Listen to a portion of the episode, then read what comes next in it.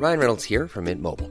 With the price of just about everything going up during inflation, we thought we'd bring our prices down. So to help us, we brought in a reverse auctioneer, which is apparently a thing. Mint Mobile unlimited premium wireless. Ready to get 30, 30, bit to get 30, bit to get 20, 20, 20, bit to get 20, 20, bit to get 15, 15, 15, 15 just 15 bucks a month. So, Give it a try at mintmobile.com slash switch. $45 upfront for three months plus taxes and fees. Promo for new customers for limited time. Unlimited more than 40 gigabytes per month. Slows. Full terms at mintmobile.com. Porque el mundo actual no se entendería sin la economía, las finanzas y los negocios, acompaña a Mario Maldonado, el columnista de negocios más joven y objetivo del periodismo financiero en su programa, Bitácora de Negocios.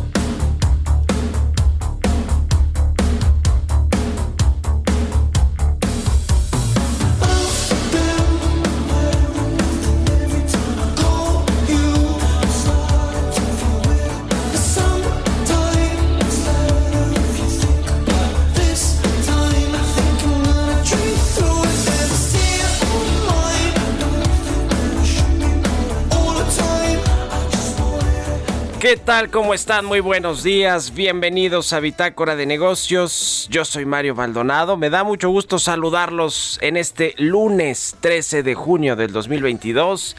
Estamos transmitiendo en vivo como todos los días tempranito aquí en la cabina de El Heraldo Radio. Muchas gracias por conectarse con nosotros en punto de las 6 de la mañana en estas frecuencias del 98.5 de FM aquí en la capital del país y en el Valle de México.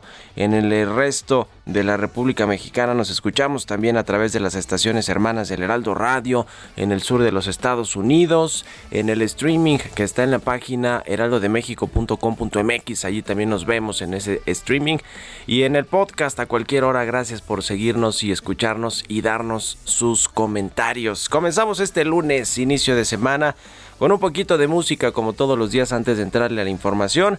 Esta semana estamos escuchando eh, canciones de bandas que se van a presentar en el Corona Capital 2022 y vamos a escuchar toda la semana a esta que le decía aquí a mi productor Jesús Espinosa que es de mis bandas preferidas, se llama 1975, es una eh, banda de Manchester, Inglaterra. Y la canción se llama If You're Too Shy, así que vamos a estar escuchando canciones de esta banda británica. Esta de If You're Too Shy se lanzó como sexto sencillo de su cuarto álbum de estudio Notes on an Conditional Form y la vamos a estar escuchando hoy aquí en el programa. Ahora sí le entramos a la información. Vamos a hablar con Roberto Aguilar los temas financieros más relevantes. Eh, la inflación, la inflación y el regreso de los confinamientos en China golpean a los mercados financieros.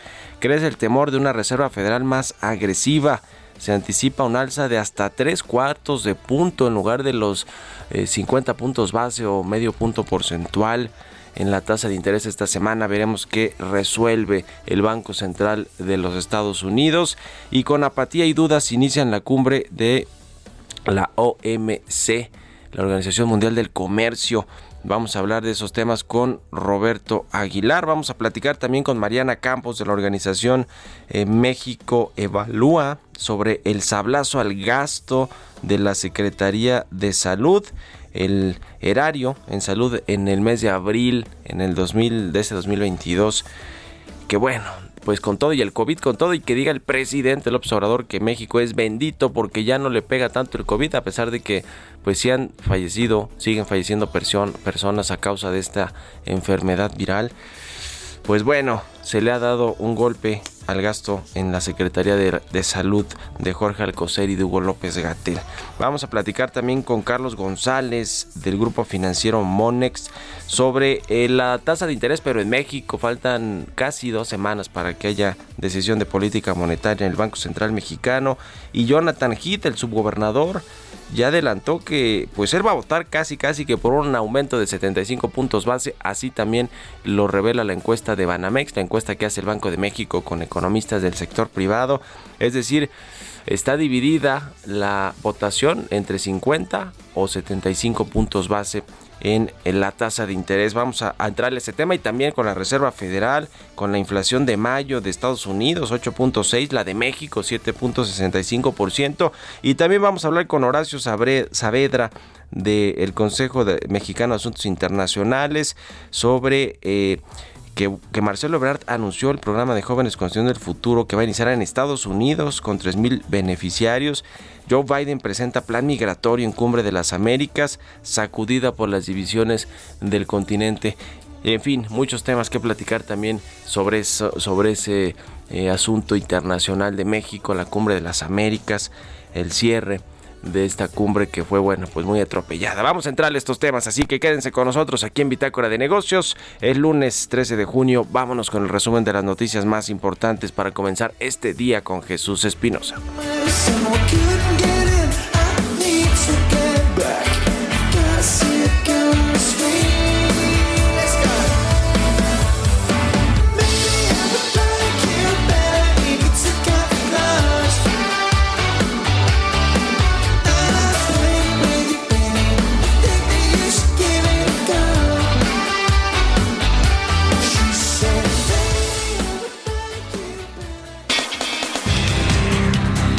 Durante su participación en la reunión del Consejo de Ministros de la Organización para la Cooperación y Desarrollo Económicos, Rogelio Ramírez de la O, secretario de Hacienda, señaló la importancia de que los países estén mejor preparados para el futuro y construyan economías más resilientes. Recalcó que los paquetes de ajuste han sido costosos y para algunos países el acceso al financiamiento ha sido muy elevado.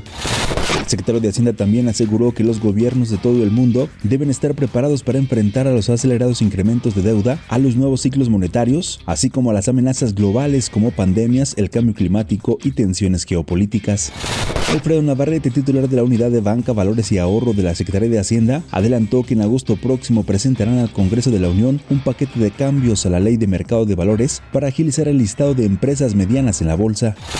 La Secretaría de Relaciones Exteriores anunció que el gobierno de México lanzará un nuevo programa de cooperación laboral con Guatemala, con el que se buscará emplear entre 15.000 y 20.000 migrantes guatemaltecos por año.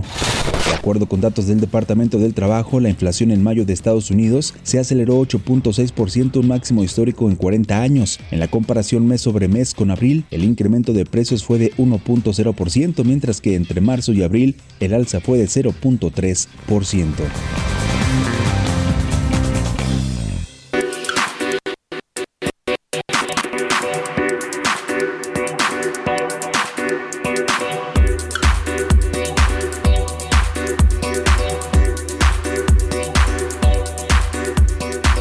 bien, eh, sobre el tema del Banco Accendo, que aquí le hemos platicado de eh, pues cómo comenzó con varios problemas financieros, de liquidez, de, eh, de problemas entre socios de este banco, que no era tan pequeño, era un banco que finalmente pues logró obtener, captar ahorros de los estados o inversiones de los estados, de empresas, de particulares y bueno, pues su estrepitosa caída del año pasado, la intervención, la quiebra e intervención de las autoridades por parte del gobierno federal, de la Comisión Bancaria y pues de quienes lo están liquidando finalmente a este banco, pues se ha cobrado varias víctimas, entre ellas un grupo de estados, precisamente de estados de la República, que no pudieron retirar su dinero antes de la quiebra e intervención de la institución financiera. Es el caso de estados como Puebla, Hidalgo, Veracruz y dos, pero dos afortunados que sí pudieron sacar su dinero días antes de que lo intervinieran.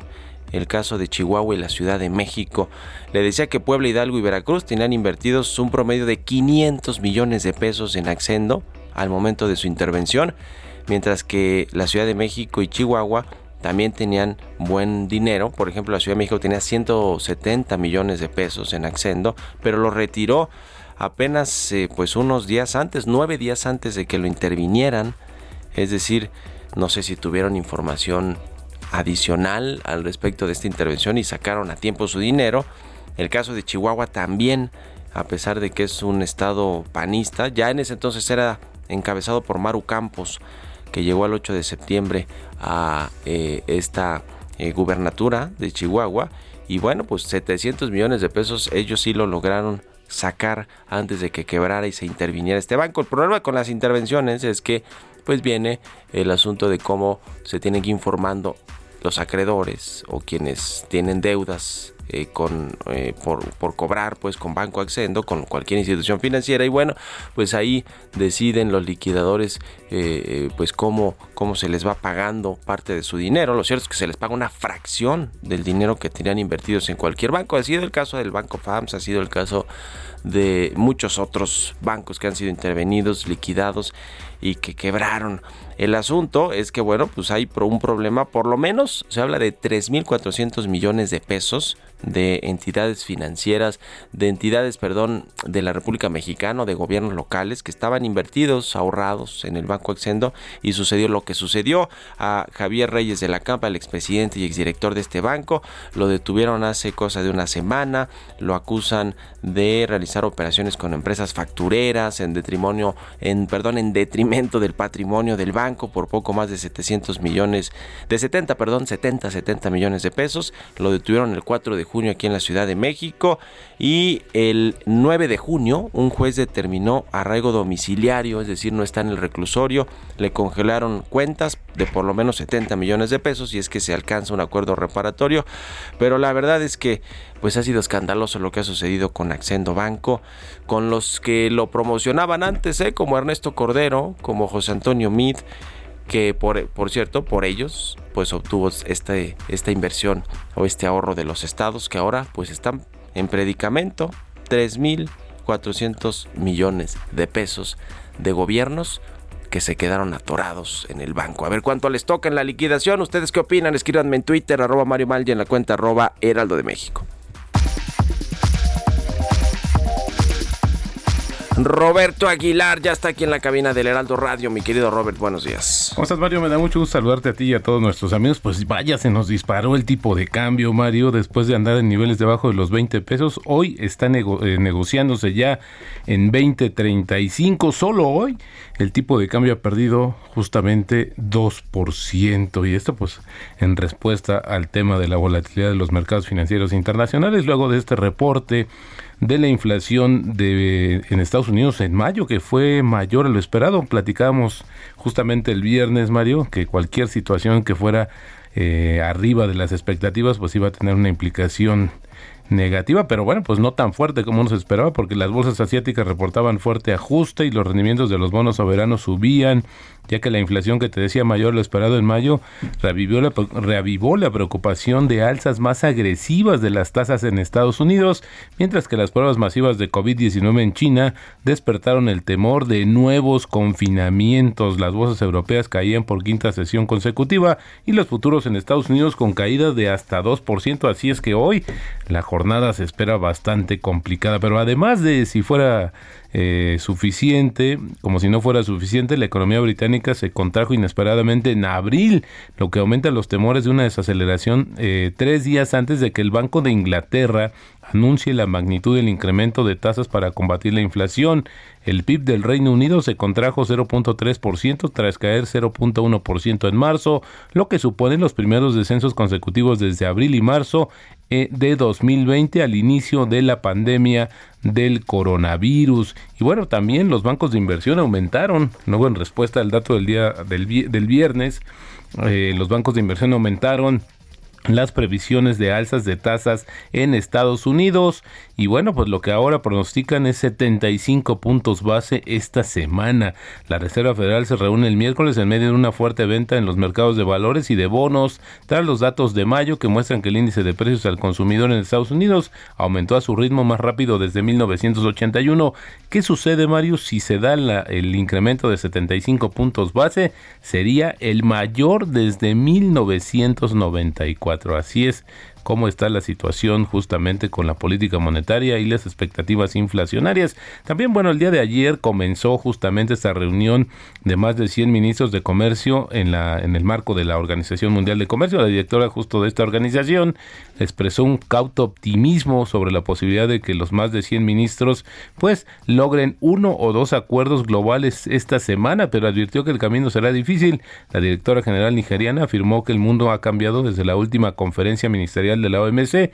Y fíjate que interesante porque dio a conocer esta un, un término interesante, policrisis, Mario. Bueno, pues que dice que una, eh, el tema de la, del coronavirus se sumó a la guerra de Ucrania y también las grandes crisis alimentarias y energéticas así todos en, eh, pues como unas piezas que justamente forman este tema de policrisis en el mundo. También este fin de semana los precios de la gasolina en Estados Unidos superaron por vez primera los 5 dólares por galón y bueno, esto prolonga el aumento de los costos del combustible que está impulsando la inflación en aquel país y bueno, Biden ha hecho muchas cosas para tratar de frenar el incremento, pero al parecer justamente tiene que ver con la mayor demanda del combustible. La frase del día de hoy, Mario, el principal problema del inversionista e incluso su peor enemigo es probablemente él mismo. Esto lo dijo en su momento Benjamin Graham.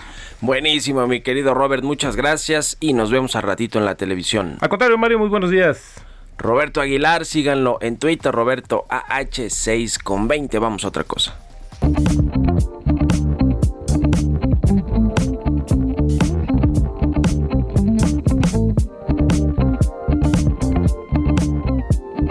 Pues no solo este Instituto Nacional para el Bienestar, el famoso INSABI, que no ha funcionado y no funcionó y tan no funcionó que ya le pasaron las responsabilidades a una pues eh, nueva entidad que está encajada en el IMSS, que se llama IMSS Bienestar, que prácticamente pues es lo mismo, solo le cambian los nombres, pero no solo este INSABI está en proceso de desmantelamiento, sino otros 38 hospitales y otros organismos de la Secretaría de Salud que están abandonados, no tienen presupuesto por la austeridad que dice el presidente pues pasado de, de, republicana a franciscana y que le va a seguir y que además es discrecional porque ahorran unas cosas y dilapidan en otras. Vamos a platicar de este tema con Mariana Campos, coordinadora del programa de gasto público de, de cuentas de México Evalúa. ¿Cómo estás Mariana? Buenos días. Muy buenos días Mario, me da muchísimo gusto saludarle. Este tema de cómo se está gastando el dinero de los mexicanos en el sector salud, en instituciones que no funcionan y que además, pues las que deberían ser prioritarias como los hospitales, pues les quitan presupuesto, Mariana. Así es, la, la realidad en mi opinión se presenta cruda y sin anestesia, Mario, porque pues eh, lamentablemente el, el presupuesto está muy limitado. Hay algunos sobregastos importantes en la parte de transferencias a Pemex, el tren Maya, el programa de las pensiones para adultos mayores, pero el costo de esto, de, gastar más en estos programas en lo que va del año, es que se tienen que buscar recortes. Y de 26 dependencias, por lo menos 19 no han ejercido el presupuesto que se les asignó.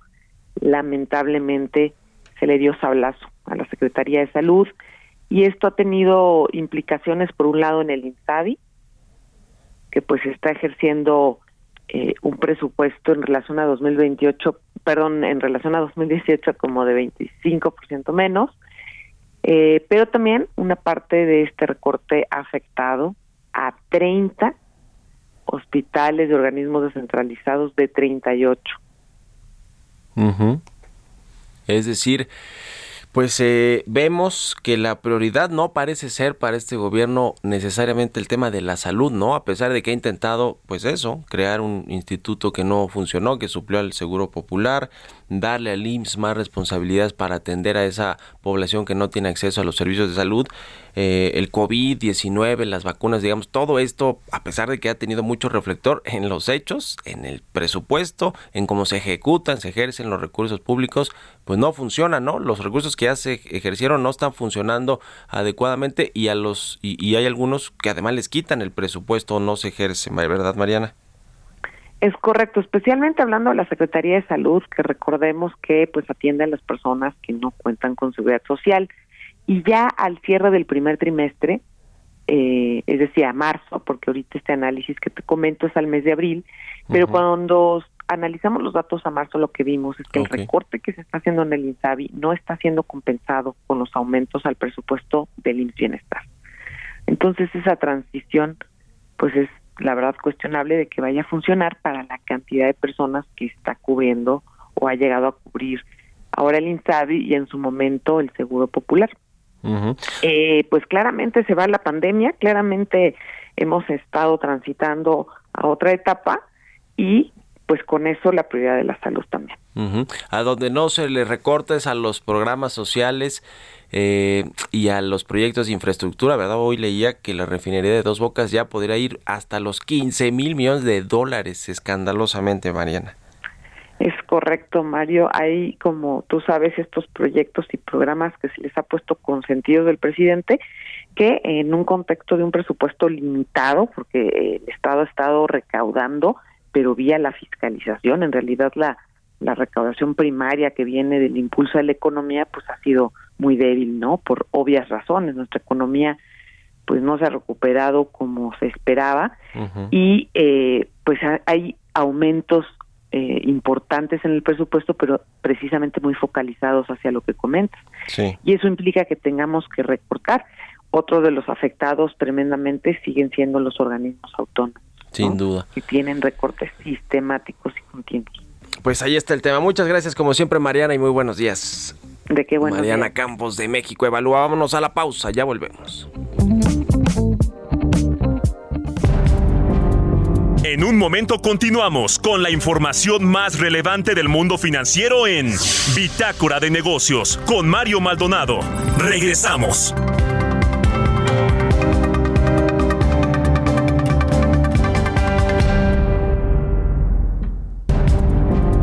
Estamos de vuelta en Bitácora de Negocios con Mario Maldonado. Asiste a la Feria Internacional de Franquicias, un evento avalado por la Asociación Mexicana de Franquicias que cuenta con más de 200 expositores de todo el país. La FIF es la más importante en su tipo de América Latina e Iberoamérica. La Feria Internacional de Franquicias 2022 tendrá sede en el Centro de Convenciones World Trade Center en la Ciudad de México este 9, 10 y 11 de junio. Somos el punto de encuentro entre empresas y emprendedores para realizar negocios exitosos. No te la puedes perder y cierra el mejor trato. Regístrate en fif.com.mx y vive la experiencia. Hashtag FIF 2022.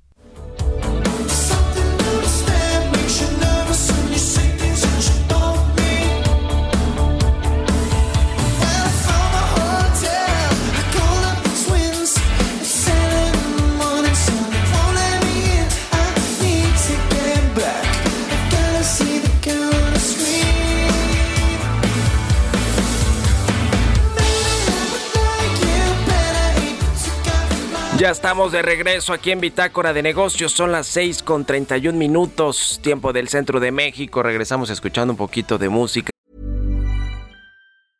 Selling a little or a lot? Shopify helps you do your thing however you cha-ching. Shopify is the global commerce platform that helps you sell at every stage of your business. From the launch your online shop stage to the first real life store stage, all the way to the did we just hit a million orders stage. Shopify is there to help you grow. Shopify helps you turn browsers into buyers with the internet's best converting checkout. 36% better on average compared to other leading commerce platforms because businesses that grow grow with Shopify. Get a $1 per month trial period at shopify.com/work. shopify.com/work. Antes de entrarle a la información en esta segunda mitad del programa, estamos escuchando esta semana canciones de la banda británica The 1975. Esta se llama If You Are Too Shy. Esta banda va a estar presente en el Festival Corona Capital 2022 en, en noviembre próximo del 18 al 20. Va a cerrar este festival el domingo 20 de noviembre y por eso estamos escuchando. Además de que es una de las bandas preferidas aquí de todo el staff de Bitácora de Negocios del Heraldo Radio, de Jesús Espinosa, de, de Roberto Aguilar, de todo mundo, de Quique, de Linge. Bueno, vámonos al segundo resumen de noticias aquí en Bitácora de Negocios.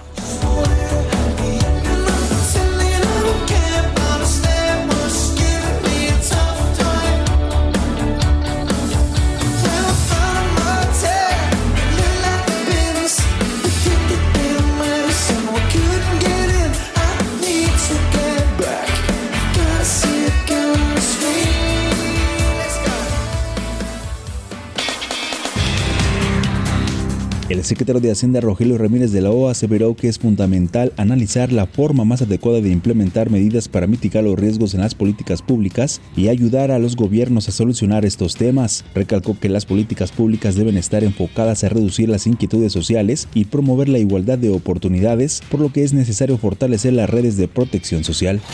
El incremento de un peso al precio de transporte público tendrá un efecto mínimo en la inflación general anual, así lo consideró Gabriel Casillas, economista en jefe para Latinoamérica de Barclays.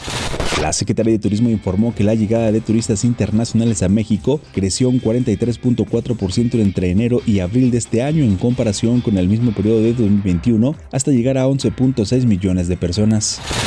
Este fin de semana la Organización para la Cooperación y Desarrollo Económicos dio a conocer que iniciarán el proceso de adhesión para que se integren cinco países más a la membresía que actualmente se conforma de 38 países. Se trata de Brasil, Bulgaria, Croacia, Perú y Rumania.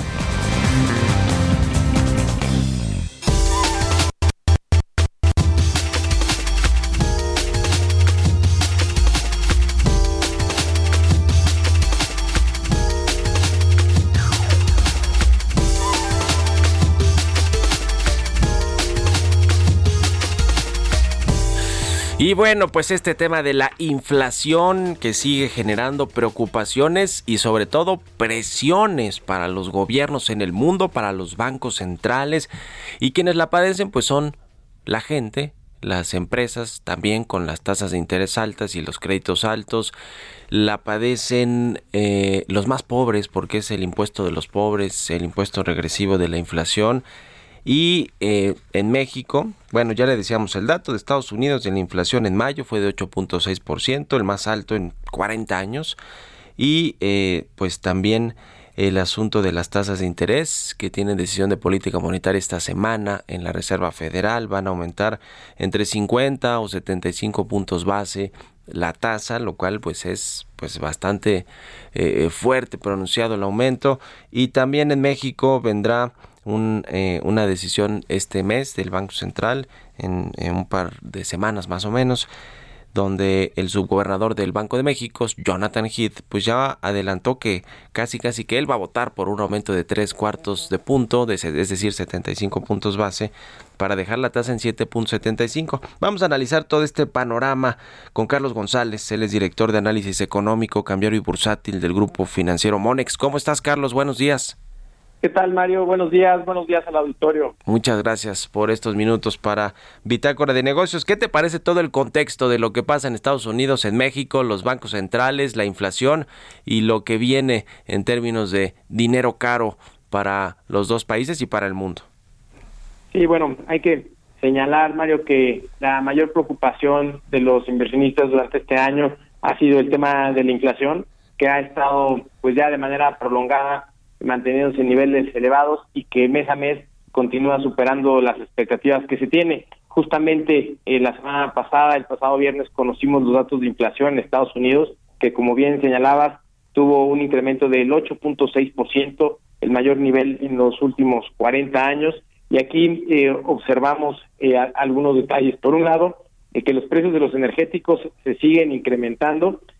tan solo durante el último mes los energéticos tuvieron un, incremento del 3.9% y la gasolina del 4.1%. Eh, esto eh, pues prácticamente ya está eh, teniendo pues un impacto eh, en la economía norteamericana que además se suma eh, a otros componentes, es decir, ya empiezan a, tener algunos efectos de segundo orden. También vimos incrementos importantes en el alquiler de vivienda, en alimentos, en el caso de los alimentos incrementados en más del 10%, y parecería que, con, que mientras continúe el conflicto entre Rusia y Ucrania, seguramente seguiremos viendo presiones en estos rubros. Y esto generó pues una fuerte volatilidad en los mercados y la preocupación, como bien señalabas, de que en la próxima reunión de la Fed, que será el próximo miércoles, eh, puede estar incrementando las tasas de interés entre 50 y 75 puntos. Hasta ahora, eh, los eh, analistas esperan un incremento del, de 50 puntos base, pero pues con estos datos parecería que todo apunta a que la Fed será mucho más restrictiva, no solamente cabe la posibilidad de que sean 75 puntos base, sino que incluso eh, en las expectativas hacia los siguientes meses puedan tener una política monetaria todavía más restrictiva, aumentando eh, tasas de interés durante mayor tiempo. Y esto eh, genera eh, otra preocupación que hacia adelante pueda eh, generar pues un escenario de desaceleración importante, incluso pues una recesión en Estados Unidos. Y este es el contexto en el que estamos eh, actualmente, obviamente con eh, implicaciones en el resto del mundo y particularmente en el caso de nuestro país, que también vemos una inflación elevada en 7.65 y que eh, hacia la siguiente semana estaremos conociendo la decisión del Banco de México en donde esperamos que haya un incremento de 75 puntos base. Como bien señalabas, tanto Jonathan Heath como otros eh, subgobernadores eh, han pues también mandado esta eh, esta posibilidad y con esto pues ya estaríamos en una tasa del 7.75, Mario, lo cual eh, pues ya empieza a ser eh, mucho más restrictivo y para el resto del año podríamos estar eh, pensando en alcanzar tasas entre 9.50 y 9.75, lo cual serían pues también tasas elevadas que podrían pues significar un impacto para el crecimiento económico de nuestro país. Sin duda alguna la inflación está pues incontenible, esa es la verdad, a pesar de la política monetaria de los bancos centrales y hablando en particular de Estados Unidos y de México. Y en México, a pesar de este PASIC, ¿no? de este programa contra la carecía de la inflación, tampoco ha generado eh, pues eh, resultados o por lo menos resultados contundentes visibles en este indicador de los precios al consumidor. Eh, ahora, en Estados Unidos sí hubo mucho dinero en la economía, se inundó de dólares la economía estadounidense con los apoyos, los cheques a las familias, a los desempleados, a las empresas. En México no hubo no hubo mucho de eso, Carlos, pero tenemos una inflación pues cerca de la que tiene Estados Unidos, ¿no? Casi un puntito abajo, eh, 7.65 en mayo la de México, 8.6 la de Estados Unidos pero pues nosotros tenemos un contexto diferente, ¿no? De que no hubo estos apoyos y aún así estamos teniendo mucha inflación. ¿Mucha inflación de esta crees que es importada o, también se está generando aquí en México? Pues mira, la verdad es que la inflación que estamos viendo actualmente tiene que ver con, con un escenario de, mayor demanda ante una eh, pues, recuperación de la economía global después de la pandemia, pero sobre todo me parece que en los últimos meses eh, la mayor parte de esta inflación viene por el lado de la oferta. Eh, los precios del petróleo, por ejemplo, durante este año han incrementado cerca del 60%, el trigo también ha presentado un incremento del 45% durante el año, eh, y claramente esto pues se refleja a nivel mundial en presiones inflacionarias, que además pues no se ve que en el corto plazo pueda tener una, una tendencia a la baja. Eh, así que una muy buena parte viene por lado de la oferta y esto se suma pues obviamente el rompimiento de las cadenas de suministro y me parece que pues los programas que, que se han anunciado eh, simplemente ayudan eh, quizá a algunos grupos vulnerables pero me parece que el gasto y el subsidio que se está haciendo pudiera ser un tanto ineficiente. Me parece que debería de apoyarse principalmente a la cadena de producción de tal forma que eh, pues pueda ayudar eh, sobre todo a, la parte eh, por el lado de la oferta y con ello pues tratar de, tener efectos mucho más importantes.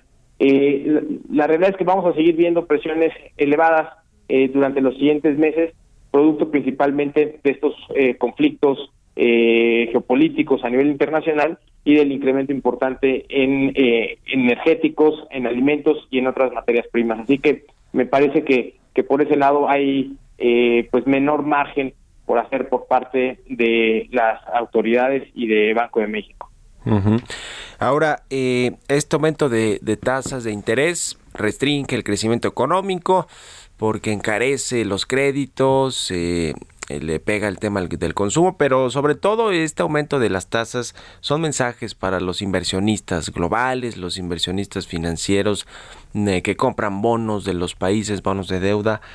El caso de México, pues creo que el aumento de tasas de interés por parte del Banco Central pues ha sido consistente y ha mantenido estable el tipo de cambio, aunque hoy nos amanecimos con un tipo de cambio de 20.3, eh, eh, depreciándose el peso casi hasta 2%, porque vendrá, me imagino, esta semana el alza de tasas en Estados Unidos. ¿Cómo ves este asunto? Digamos, México puede seguirle el ritmo a lo que haga Estados Unidos y otros bancos centrales para pues evitar la fuga de capitales. Pues mira, en el corto plazo me parece que Banco de México todavía tiene eh, margen para seguir incrementando la tasa de interés y de alguna manera eh, creo que hay, hay varios hay varios eh, mensajes que se mandan con, con, estos incrementos. Por un lado, pues tratar de mantener controlada la inflación, pero sobre todo mantener eh, ancladas las expectativas de largo plazo, de tal forma que eh, pues todavía los agentes eh, mantengan la credibilidad en que la inflación de largo plazo estará en el rango objetivo del Banco de México y lo mismo pasa con los diferentes bancos centrales. Entonces, por eso veremos una política monetaria más restrictiva a nivel internacional. En el caso particular de México, también lo que ayuda es que eh, justamente eh, hace que el tipo de cambio se mantenga más estable, aunque hemos visto eh, una volatilidad reciente y que seguramente estaremos viendo durante esta semana también algo de, presiones en, nuestra moneda. La realidad es que con una tasa de, eh, de 7.75 eh, que resulta todavía pues con un diferencial importante respecto a la tasa norteamericana. Eh, veremos sin duda un regreso de, nuestra moneda, por lo menos niveles mucho más estables. Y esto también ayuda en parte a controlar la inflación, eh, sobre todo pues recordando que muchos de, de la producción de nuestro país vienen de insumos del extranjero. Entonces esto ayuda de alguna manera a, mantener eh, la inflación, eh, pues, eh, si no bajo control, por lo menos más estable. ahora, hacia adelante, ¿qué es lo que vemos? vemos que el Banco de México puede estar incrementando en 75 puntos base en las próximas dos reuniones, es decir, una hacia finales de este mes y otro tanto de 75 puntos en el mes de agosto, y que hacia adelante puedan seguir incrementando la tasa de interés para un ritmo pues mucho mucho menor de tal forma que eh, podamos ubicar la tasa hacia finales de año 9.5. Sin embargo, claro que esto va a depender del comportamiento de, la inflación. Eh, Banco de México empezó a incrementar las tasas de interés antes que la Fed y también podríamos estar viendo que eh, termine la política monetaria antes que la Fed. Eh, sin embargo, pues esto dependerá de cómo veamos la, la inflación en los siguientes meses. Pues ahí está el tema. Muchas gracias, Carlos González, de eh, Grupo Financiero Monex, por estos minutos y muy buenos días. Al contrario, gracias a ti, Mario. Buenos días, buenos días al auditorio. Que estés muy bien. Hasta luego, 6 con 45. Vámonos con las historias empresariales.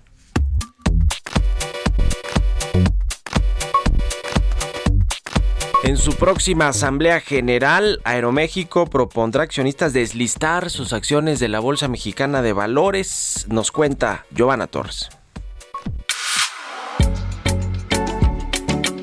Grupo Aeroméxico evalúa cancelar el registro y deslistar sus acciones de la Bolsa Mexicana de Valores, por lo que su Consejo de Administración y Comité Ejecutivo resolvieron convocar a sus accionistas a la Asamblea General Extraordinaria de Accionistas a celebrarse el próximo 27 de junio. En un comunicado detalló que en la Asamblea se discutirá y, en su caso, adoptarán resoluciones con fundamento en el artículo 108, fracción 2 de la Ley del Mercado de Valores y demás disposiciones legales aplicables sobre la cancelación de la inscripción de las acciones representativas de su capital social ante el Registro Nacional de Valores y consecuentemente del listado de las mismas. De ser aprobada la propuesta, se solicitará a la Comisión Nacional Bancaria de Valores la autorización para lanzar e implementar la oferta pública de adquisición de acciones previstas y en su oportunidad la cancelación de la inscripción de las referidas acciones. Lo anterior en cumplimiento a las obligaciones expresamente asumidas por la compañía bajo los documentos de carácter público y fácil acceso relacionados con su plan conjunto de reestructura y documentos relacionados al mismo, el cual surtió plenos efectos legales el pasado 17 de marzo del 2022. Ante los efectos de la pandemia, Aeroméxico decidió entrar a un proceso de reestructuración de deuda apegado al capítulo 11 de la Ley de Quiebras de Estados Unidos, que le ha permitido continuar operando. Este es uno de los requisitos que debe cumplir la empresa dentro de los acuerdos a los que llegó con los inversionistas que le facilitaron capital por cerca de 4.200 millones de dólares. Con información de Berardo Martínez para Bitácora de Negocios, Giovanna Torres.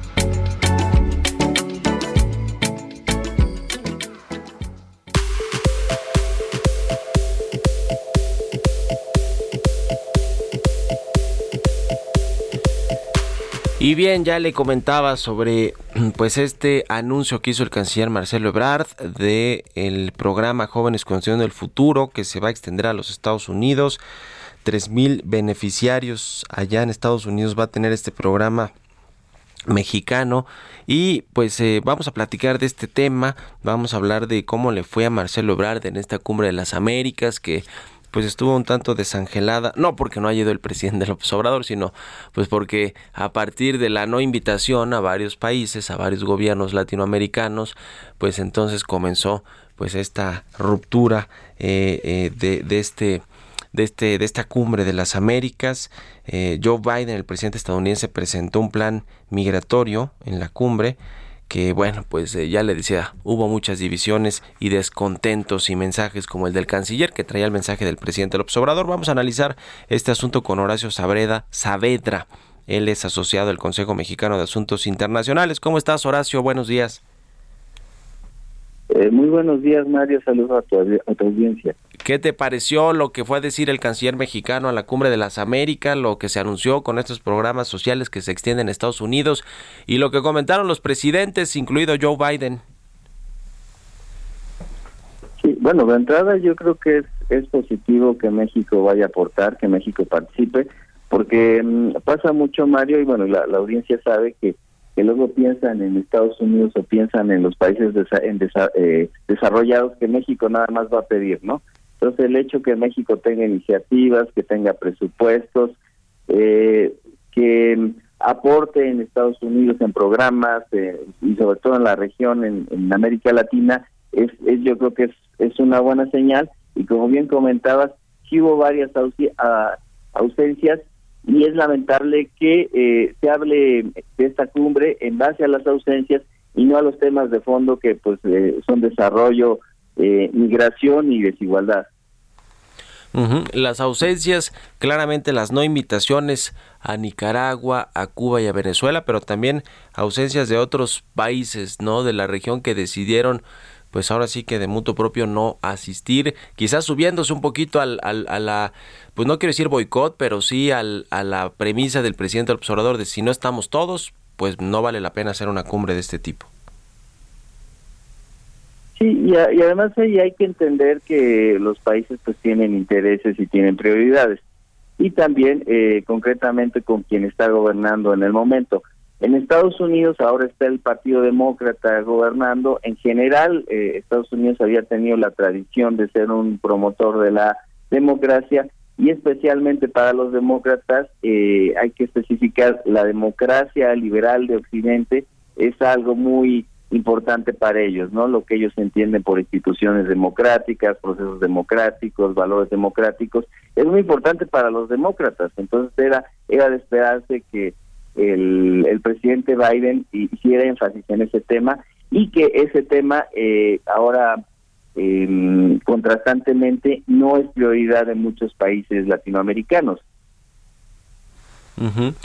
Pues sí, esa, esa es la realidad. Ahora, eh, que México trate de exportar programas sociales como el de Jóvenes Construyendo el Futuro, ¿qué nos dice? Es un tema nada más retórico, digo, lo ha hecho en, en, Centroamérica, ¿no? Con varios anuncios de no solo de este programa, sino, sino del de Sembrando Vida. ¿Qué, ¿Qué te parece que México quiera exportar los modelos de sus programas sociales? Yo creo que en cualquier programa social que, que, digo son positivos, eh, como dicen, ¿no? El, el amor se ve en el presupuesto, no en el discurso.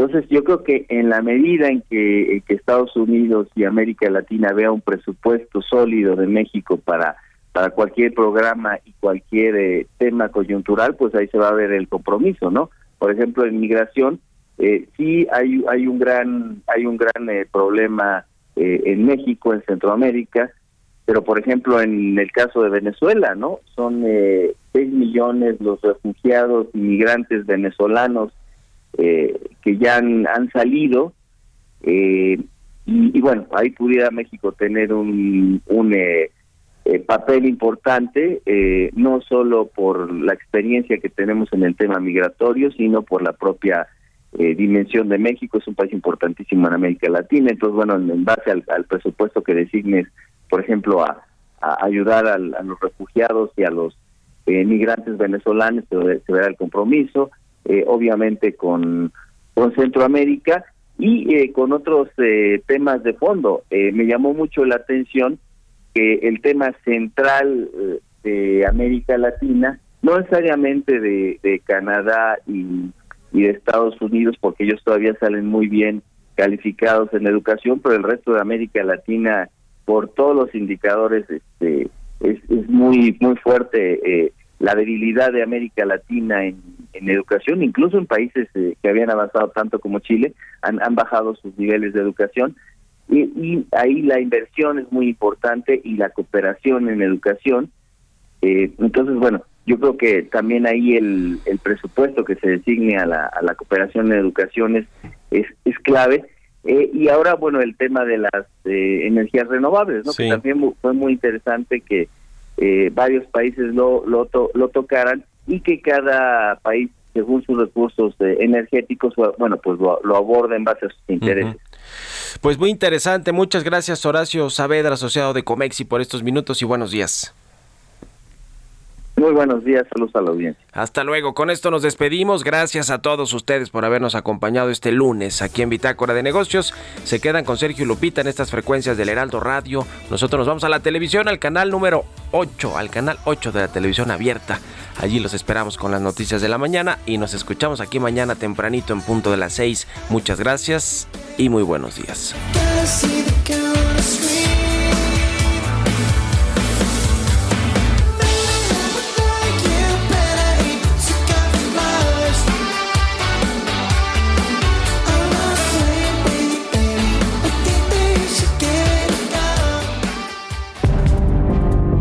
Esto fue Bitácora de Negocios con Mario Maldonado.